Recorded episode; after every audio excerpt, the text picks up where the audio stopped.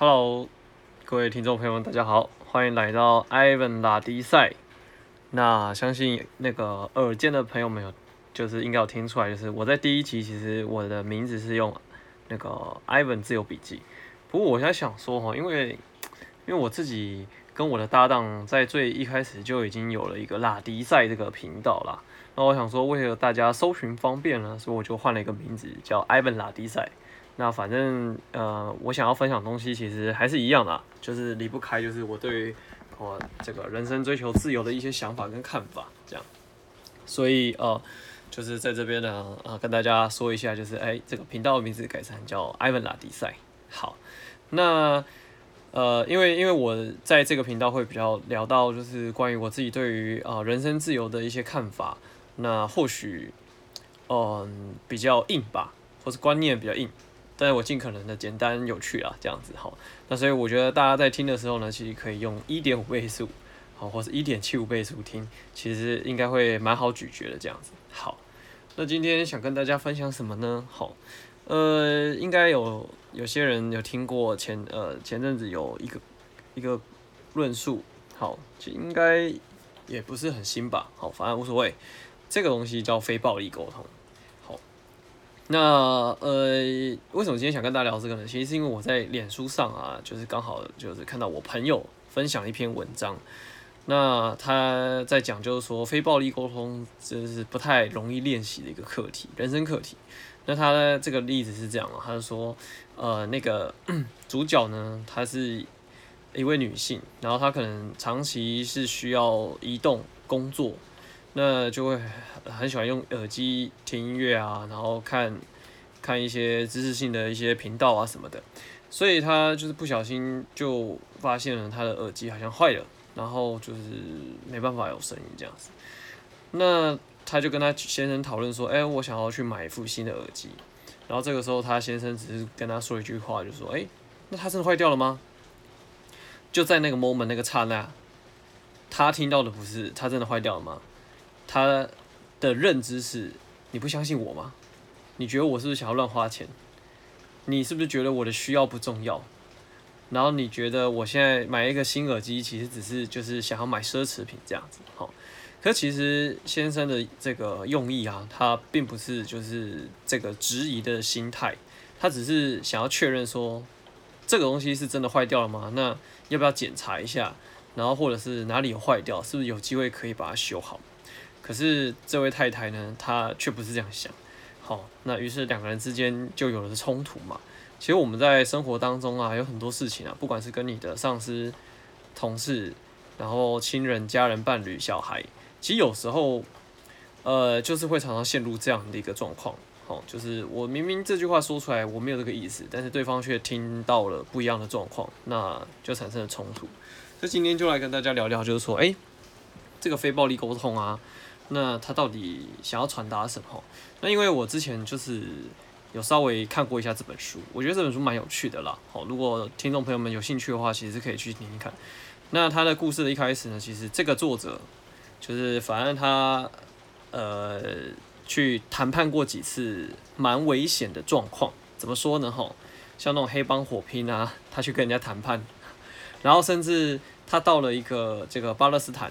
那他是美国人。你知道，其实那个国情我是不是很了解了？但是他的一叙述就是说，巴勒斯坦人其实非常讨厌美国人。然后那一场演讲呢，因为他想要了解一下巴勒斯坦人民的痛苦跟一些状况，可是巴勒斯坦人就是他不买单，好，甚至就是差不多快要暴动的感觉哈。就你可以想象了，就是当你在台上讲话，然后底下人不给你关注，然后显得不耐烦，那已经叫客气了。甚至有人已经要在台下丢东西啊，然后。好，就是可能想要冲上来痛扁你一顿啊！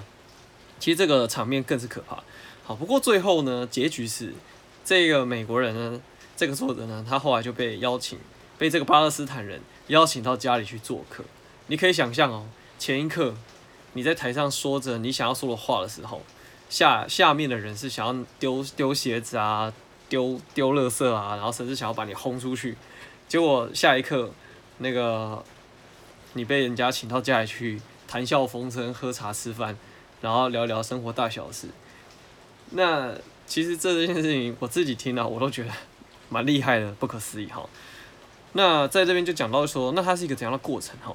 其实，嗯，他在演讲在跟这个巴勒斯坦人沟通的时候啊，巴勒斯坦人是那那个状况，大概就是说，他觉得美国人都在欺负他们，然后说要来协助他们基础建设也没有，然后整天就是想要打仗啊，然后跟那个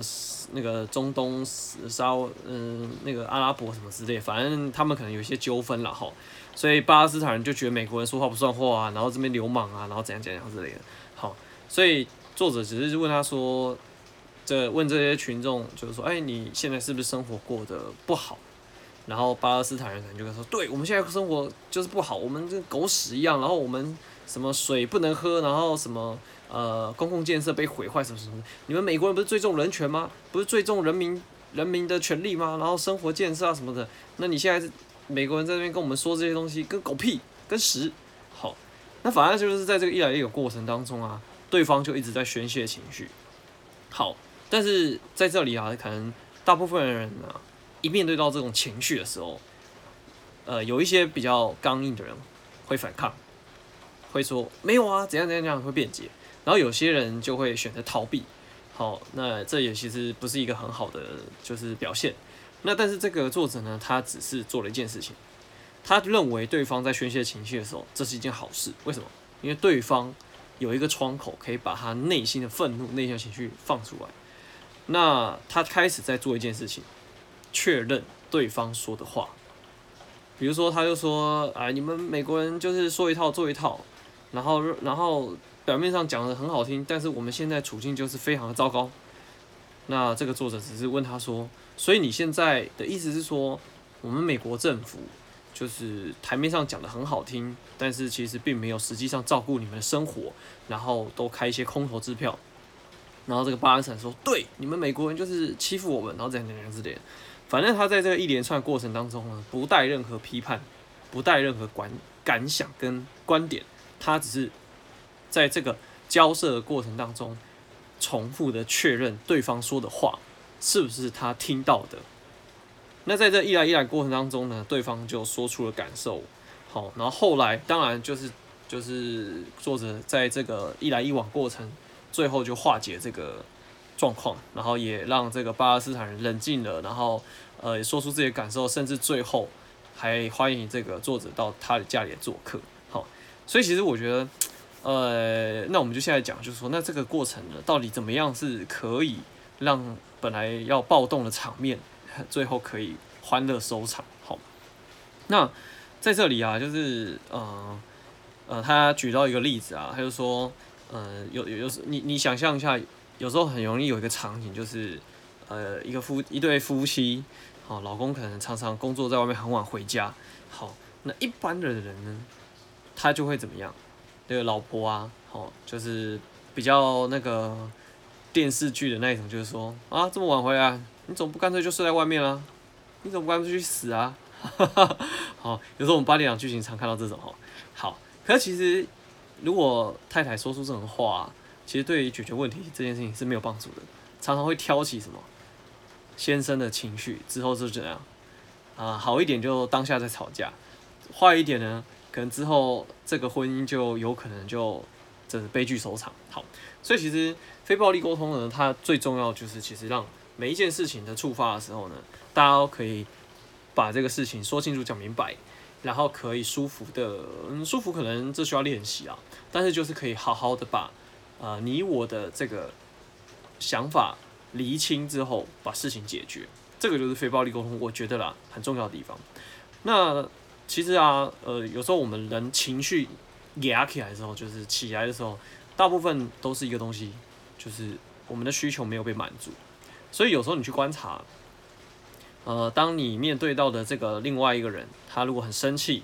好，很焦虑，或者是呃，反正就是那个情绪起伏很大的时候，其实你静下心去仔细思考，其实他某程度上就是呃有一块没有被满足，所以他才有这个情绪表现。比如说我们刚刚提到这个太太为什么会说出这样的话，其实很简单啊，她希望老公早点回家陪她，这一块需求没有被满足，然后长期下来压抑在心里。就会渐渐的怎么样，就会想要跟对方暴力沟通。好，所以在这边呢，他就提出了几个方法，可以帮助大家让大家可以好好的非暴力沟通。好，那它有四个四个步骤，第一个步骤说出事实，第二个步骤表达你的感受，第三个步骤找出原因，最后一个最关键的，清楚的、明确的把你想要的诉求表达出来之后，询问对方。这个有几个关键字哦，清晰、明确，你的诉求，清楚的表达，询问对方。所以这个第四个步骤，其实它有五个项目这样子。好，那我就一一的带大家来，呃，跟大家分享我自己的想法，跟他这个书中表达的一个观点。这样好，那其实为什么人呢、常常很容易就进入到暴力沟通的状态？好，它大概有几个部分哈，大家可以啊、在听的过程当中回想一下自己是不是曾经犯了这些过错。好第一个就是被道德评判、被绑架，什么意思哈？就是说，我们常常对于熟悉的人呢、很容易宽恕，可是很长时候呢，就是呃，对于陌生人或者是你不了解的时候，你常常用你的这个思想观点去评判对方。那他在这边举到一个例子啊，就说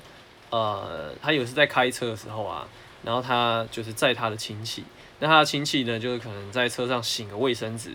然后呃，可能怕这个卫生纸丢在车上会弄脏了他的车，所以他就把那个车门打呃车窗打开，把卫生纸就往外丢。那当然他就说，哎、你这样子很不卫生哎，下次丢车上就好了哈。哎、那是你熟悉的人，那你知道他这么做可能或许他不想要弄脏你的车，所以你就宽恕了他。可是当如果今天这个状况是发生在在你前车的人。他把他的车窗摇下来，丢出了一坨卫生纸，你会怎么样？你会说：“妈的，这个是没水准的家伙，哦，就是丢丢垃圾，然后怎样怎样怎样之类的。”好，所以其实你知道，明明就是一样一件事情，可是你对于不同的人，你就会有不一样的评判标准。好，那所以我觉得有时候啊，我们在面对事情的时候啊，这个东西真的是蛮容易掉到这个陷阱去的。好，所以不熟悉就越容易去怎样评判对方。好，第二个部分呢？比较容易被暴力沟通绑架，是因为比较，比较很容易带来伤害。其实人都不喜欢被比较啦，但是你只要说出了那种类似比较的话语的时候呢，哦，那个情绪就起来了，那后面就真的蛮灾难的。好，所以有时候，嗯，我自己也在练习啦，就是说，呃，我当然希望，呃，比如说在工作场合，我希望自己的 team member 好，我希望我的工作团队好，那。有时候你看着别人，你会觉得哇，别人的团队或者是别的部门，哎，表现很好啊，气氛很好，什么什么之类的。但是如果你用比较话语去跟你的同事、跟你跟你的团队去聊这件事情的时候，哇哦，是你的话，你反向思考，如果你的主管跟你沟通说，哎，你看别人那个气氛很好啊，士气高昂啊，业绩很好啊，绩效很好啊，你心里会怎么想？哦，所以你嫌我现在不好喽？哦，所以你现在觉得我制造麻烦，给这个团队带来不好的气氛喽？所以比较其实很容易就会陷入这个暴力沟通的状态，那当然，哦，就效果就会很差，其实状况就越远越不好。好，所以这个比较呢，大家其实可以多多注意。好，再来第三个部分呢，叫回避责任。好，这个这一块我觉得是蛮有趣的啦。他意思是说，吼，呃，有时候很多情境啊，我们很容易陷入一个状况，就是我不得不啊，我没得选啊。这个情况，这个为己所所逼、啊，我只能这么做。那这个部分其实就是把选择权交给对方。当你有这样的状况，很容易回避责任的时候，其实也很容易造成这个暴力沟通的状况发生。好，所以有时候，呃，如果啊，像像他在剧中举个例子啊，就是说，呃，一有一位太太啊，然后她就是。去上这个非暴力沟通课程啊，然后她就这边抱怨说，就是她每天很辛苦啊，晚上工作下班回家还要煮菜给一家大小吃啊，然后他就觉得当个女人很辛苦，当家庭主妇很哀伤啊，然后就觉得为什么这这么委屈啊，然后怎样怎样之类的，好，你可以想象啊，大概就是这个状况。那作者就希望引导他，就说，呃，也不是说也不是说引导啊，他最后了解之后呢。其实他只是告诉他说：“哎，这个东西其实你可以选的，你可以选择不要做啊。那如果真的不做的话，会发生什么样的状况跟后果吗？”他就说：“这怎么可能不做啊？这是我的责任啊！”这样这样子，哦，反正这个课程上完之后呢，他就也就真的后来回去就没再做菜。结果太太这个这位太太就豁然开朗，人生海阔天空，一片宽敞。好，那因为太太觉得上了这个课呢，觉得非常好，他就决定叫他的小孩也来上这个课程，因为他觉得小孩也很常上跟他暴力沟通。好，结果小孩来的反应更有趣了，他说：“哎呀，自从我妈妈不做菜之后啊，哦，多棒啊！我终于不用在饭桌上啊，边吃他的菜，还要边听他碎碎念。”然后边埋怨哦，每次我吃这个晚餐都吃的痛苦，所以其实有时候就是，呃，呃，这种好像我们生活当中很多不得不的状况啊，如果你可以把它换一种说法，就是我选择的话，好，我选择做什么，那是因为我想要做些什么或承担什么，那或许很多情绪就可以平缓掉。好那当然啊，我觉得这真的也蛮困难的啊，因为有时候情况危急啊，你当然在生活当中、工作当中，你又觉得哇，我很多的什么不得不啊，怎样怎样怎样之类。OK fine，这就是我们人生要练习的部部分。我自己是这么对对自己沟通啊，所以有时候，呃，我们都还在前进的路上嘛。好，好，那最后一个就是强人所难了，好，或者威胁。那呃，他在这边举了一个例子，就说你知道。有时候我们也常常看到一个场景，就是小朋友就在学校考试成绩不好，回到家里，妈妈跟他说：“哎，你的成绩考不好，我很难过。”好，这句话呢，乍听之下好像很客观哦，因为你成绩不好啊，我很难过。可其实这句话背后隐含是家长需求没有被满足，他觉得小孩子考试成绩不好，可能。可能是会让他觉得哦，我是不是教养无方？好，虽然说这样子讲，小孩子可能感受到说哇，妈妈真的因为这样我很难过，所以他可能会稍微认真念书，但是也有可能扼杀了这个孩子对于感受学习快乐的这个机会。那所以这这这这些状况啊，其实是很容易去引发、诱发这个暴力沟通的情况。好，那。所以啊，就是在进入暴力沟通，就在进入这个暴力，就互相暴力、互相伤害的这个情况之前呢，有一个很重要的功课，叫观察。观察什么呢？就是了解事实，而不是评论哦。好，那怎么说吼？呃，今天呢、啊，就是如果你最近嗯、呃、常常就是表现可能没有到很好，你的主管这样跟你讲，说，哎、你最近表现不好哎，这观点还是事实？其实是观点，因为什么叫不好？怎样叫不好？跟什么时候比不好？这个就是他个人的观点，所以这是评论。那你的同事呢？可能这个礼拜好，就是可能常常迟到，常常迟到这件事情，你会说哦，对啊，他真的很常迟到啊。No，这也是观点。为什么？因为他不具体。好，所以他说，其实真正啊好的沟好的沟通方式，其实你必须要讲出事实，不是评论。比如说，哎，小张啊，上个礼拜啊，五个工作天啊，你有三天打卡迟到，这是事实，不是评论。那只要有一个这样的客观公正的开始呢，后面的沟通会比较容易带进非暴力状态。好，所以不带评论的观察，其实这真的是蛮不容易的。好，那呃，我自己呢也在这个工作历程当中啊，很需要常常跟我的伙伴或是跟我的客户去做这样的沟通，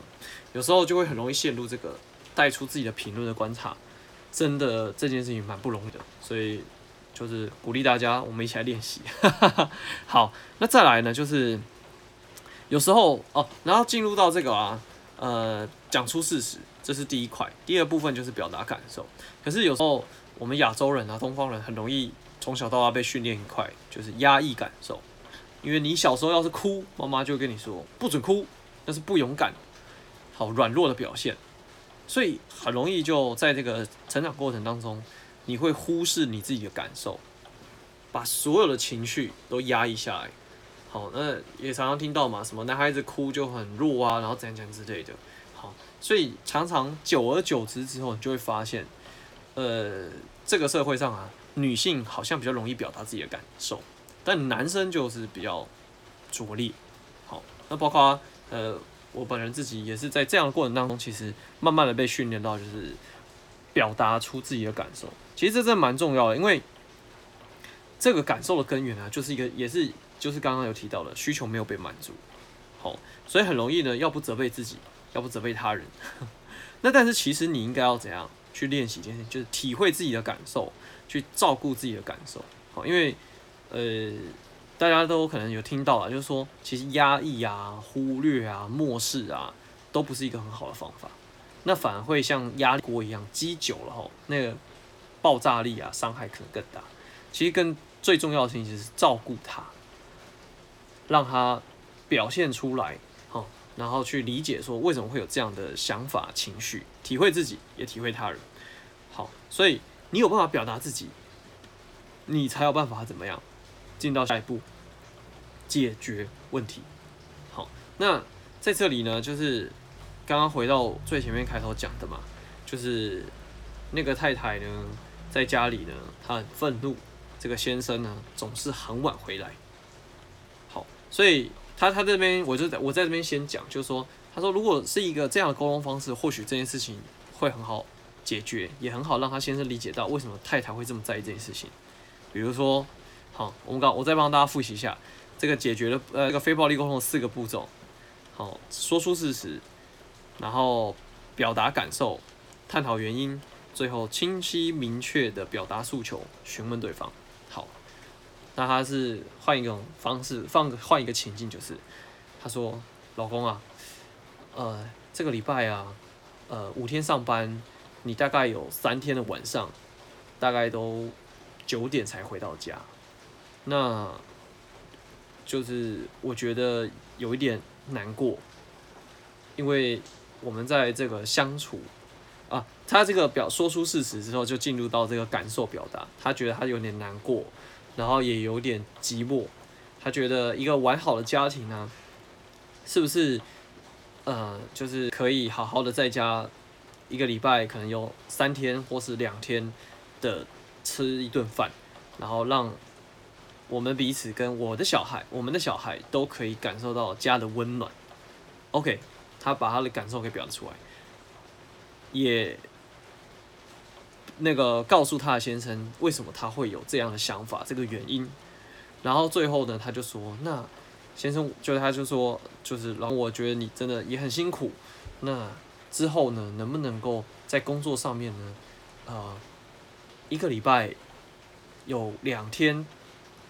最少两天啦，可以的话，你们三天的时间，好，尽可能的诶把工作做一个结束，或者是你也可以带回来工家里做，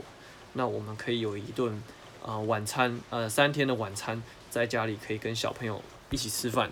然后有一个家的感觉，然后让我感受到，就是先，就是您，你是很在意这个家庭的，然后我可以感受到你的重视，询问对方能不能这么做。那其实这样沟，这样的沟通啊，远比什么我们最一开始讲的那个那个砰门打开，然后老婆就说啊，这么晚回来，你还知道回来啊？你还知道我这个家啊？你怎么不去外面睡就好啦？这样的沟通方式好上很多哦。当然不是说啊、大家呃很多人都是这样沟通，但是无形当中其实很多时候就会造成这个暴力沟通的产生。好，那它有一个这样的这个 sample 可以让大家参考参考。这样好，那再来讲到说请求帮助了，表达什么？好，清楚明确。这边就是提到，就是其实我们大部分时候啊，都喜欢表达什么？不喜不要什么？呃，我不要吃这个，我不喜欢什么，我不喜欢什么。可是很多人都不会表达我要什么，我清楚的希望什么。好，他这边举一个很小的例，很好笑的例子，他说，他因为他老公就是常常很晚回家嘛，加班很晚回家，那老婆只是跟他说，你可不可以不要这么晚回家，不要这么常加班呢、啊？好，他其实是想要诉求，希望他可以早点回家吃饭啊，然后相处啊，然后，可是他并没有清楚表达他想要什么。就老公接受到情绪，呃，接受了这个这个这个想法是哦，所以你觉得不要老是加班太晚回家这样子吗？那他后来就什么改去下班之后跟同事打高尔夫球一样晚回家。所以有时候，呃，我们很多时候在沟通的时候啊，就忽略这件事情，就是清楚的表达自己要什么。好，这个这蛮重要，因为有时候你知道对方没有办法那么厉害啦，就是可以，就是洞悉你的心，好，然后可以什么脑波天线连线，就知道你要什么。好，可是这也要注意哦，表达自己的诉求啊，是请求，但不是命令。好，我觉得这个东西的区分呢、啊，我自己的想法是，可以跟对方做确认、询问说，这件事情你愿意跟我有这样的共识吗？好，就比如说刚刚我举的例子，他希望。那个太太，太太希望老公可以一个礼拜，好五个工作天，有三天晚上可以回家，在七点七点半可以跟老婆小孩一起吃一顿饭。那这件事情不知道先生会不会有困难？好，去询问对方，而不是命令对方。好，因为有时候你知道情绪出来的时候，那个沟通就就不用谈了。好，所以呃，那怎么样去避免说我们在沟通的时候啊，这个情绪就爆炸出来？好。他这边讲到一个很重要的点，全力倾听。好，那全力倾听大概会在哪些状况下，呃，会犯的这个错呢？比如说啊，在这沟通的过程当中呢，你去打断对方，让对方停下来，或是你听听之后你就想要给对方建议，或者是你就想比较，或又或是你就对对方说教。那再者就是你想要去安慰对方。好，或者是讲讲讲，就说，哎、啊，你这件事情让我想到哈，那个时候啊，我一讲讲讲讲讲，嗯，开始变成是你自己在说，好，或者是你就呃，这个更可怕，直接否定对方，好，那或者是同情对方，好，或是又是辩解，啊，更可怕的是纠正，这些都没有办法怎么样，倾听全力，然后让对方好好的这个把话说完，好，那有时候是。呃，我自己啦，我自己是先练习，就是说，呃，对方如果有些情绪的话语，或是他想要说些什么时候，我会尽可能的重复对方说的话。好，一来是我要确认我接收到的讯息是不是他所讲的这件事情。第二个部分，我希望对方可以感受到我很认真的听他在说些什么。其实这样子一来一往啊，情绪就可以慢慢这样冷静下来，那进而达到你想要的沟通效果。所以呢，最后呢，呃，进到这个表达需求这一块啊，吼，就是啊，明确的表达，好，明确的这个表达你希望的诉求，然后询问对方这个部分呢，其实就是把观点，把这个当下呢拉回到就是，那你有什么需要被满足？我们来沟通商量，怎么样可以满足这个，呃。不，没有被满足的部分，嗯，好好饶舌哦，好，反正就是我心中那一块啦，欠缺的部分，那我们要怎么来解决？那想要满足这一块，还是把那个观点、那个关注焦点拉回来，因为，呃，我我自己这样的一些工作经历啊，或是这个有时候情绪发生、冲突发生的时候，我就会了解到一件事情，纠结在这情绪的当下啊，哦，他是没有办法解决问题的。他只会让对方情绪更更高涨，那最后怎样？事情就会变得更复杂。好，所以有时候小事情啊，你愿意像刚刚这个非暴力沟通的几个步骤啊，就是啊、说出事实，表达事实，然后再表达出你真实的感受跟情绪，让对方理解到，就是你是很难过的，还是你很沮丧，还是你现在状态不好，又或者是你现在悲伤。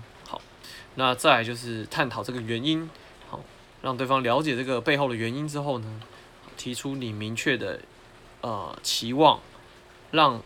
对方了解到呃你你希望这样做，然后询问对方啊、这样是不是可以有个共识，能不能够一起就是在这件事情上面同一起努力，好，所以还是回到这个表达需求这个部分啦，就是把这个关注点拉回到。其实这个需求我想要解决，好，因为我相信啊，嗯，应该大家吵架吼，就是其实很辛苦的啦，对不对？好，既累，然后又啊又烦躁，然后可能问题也没解决，好，最后就是怎样，气不喷。好，那最后呢，其实就是聊到就是说，嗯，非暴力沟通固然是一个我们在人与人之间。相处上面一个很重要的沟通方式啦，好，我觉得啦。不过我觉得最最最根本的中心的核心思想啊，如果回回到就是说，表达感激、心存感恩的时候呢，或许这件事情，或是这个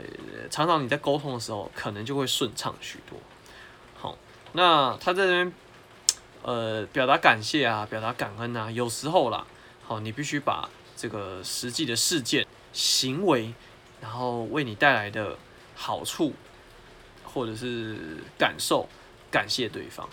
就好比说，有时候，呃，你的工作团队的伙伴做的很好，你只是跟他说，哎、表现很好，赞。这个感激吼，很很空，很有可能会带来些反效果。可能有一些想比较多一点的人，他会觉得你很敷衍，所以最好的感谢方式呢，哈，他会是比较是说，哎、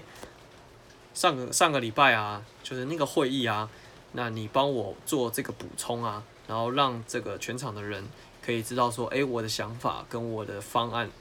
然后让大家可以认可之后通过。好，我很感谢你帮我就是做这个事情，然后可以推动这个东西，很感谢你。这样，那你明确的表达出了这个事情，然后呢，跟行为，然后感谢他，啊因为因为他这样做，你觉得非常好，非常感恩，然后非常开心。好，这样就是一个很明确的表达感激的一个嗯方式。好，所以这个我觉得回归回归到这个最根本了，就是当每个人都感谢对方做些什么的时候，哎，那或许啊、在沟通上面就比较不容易陷入暴力沟通。那当然，我觉得我们都是凡人呐，好，就是你知道人心肉做嘛，所以有时候情绪起来的时候，哇，那这也是啊、可能也不容易 hold 住。所以呢，这个非暴力沟通，我觉得。当大家可以常常练习的时候啊，练久了，我觉得啦，一定对你的人生生活会有所帮助。那今天呢，就跟大家聊这里啊，就是说，嗯，其实好的沟通啊，呃，应该这样讲哈，我觉得人生自由，因为我们原本这个自由笔记嘛，好，就是希望大家说，哎，在方方面面可以去得到提升。所以我觉得今天跟大家聊到这个非暴力沟通啊，其实就是在于人际关系上面啊。当你人与人之间相处可以顺畅，可以 这个很很轻松自在、很快乐的时候呢，那何尝不也是一种自由嘛？好，所以呢，今天呢，艾文拉迪赛呢就聊到这边。好，那如果你有什么样不一样的想法呢，或是有不一样的收获呢，也欢迎来信或者是在 Apple Podcast 留言，好，让 Ivan 可以这个增广见闻。也可以互相学习，好，教学相长。好，那今天的节目呢，啊，就分享到这边。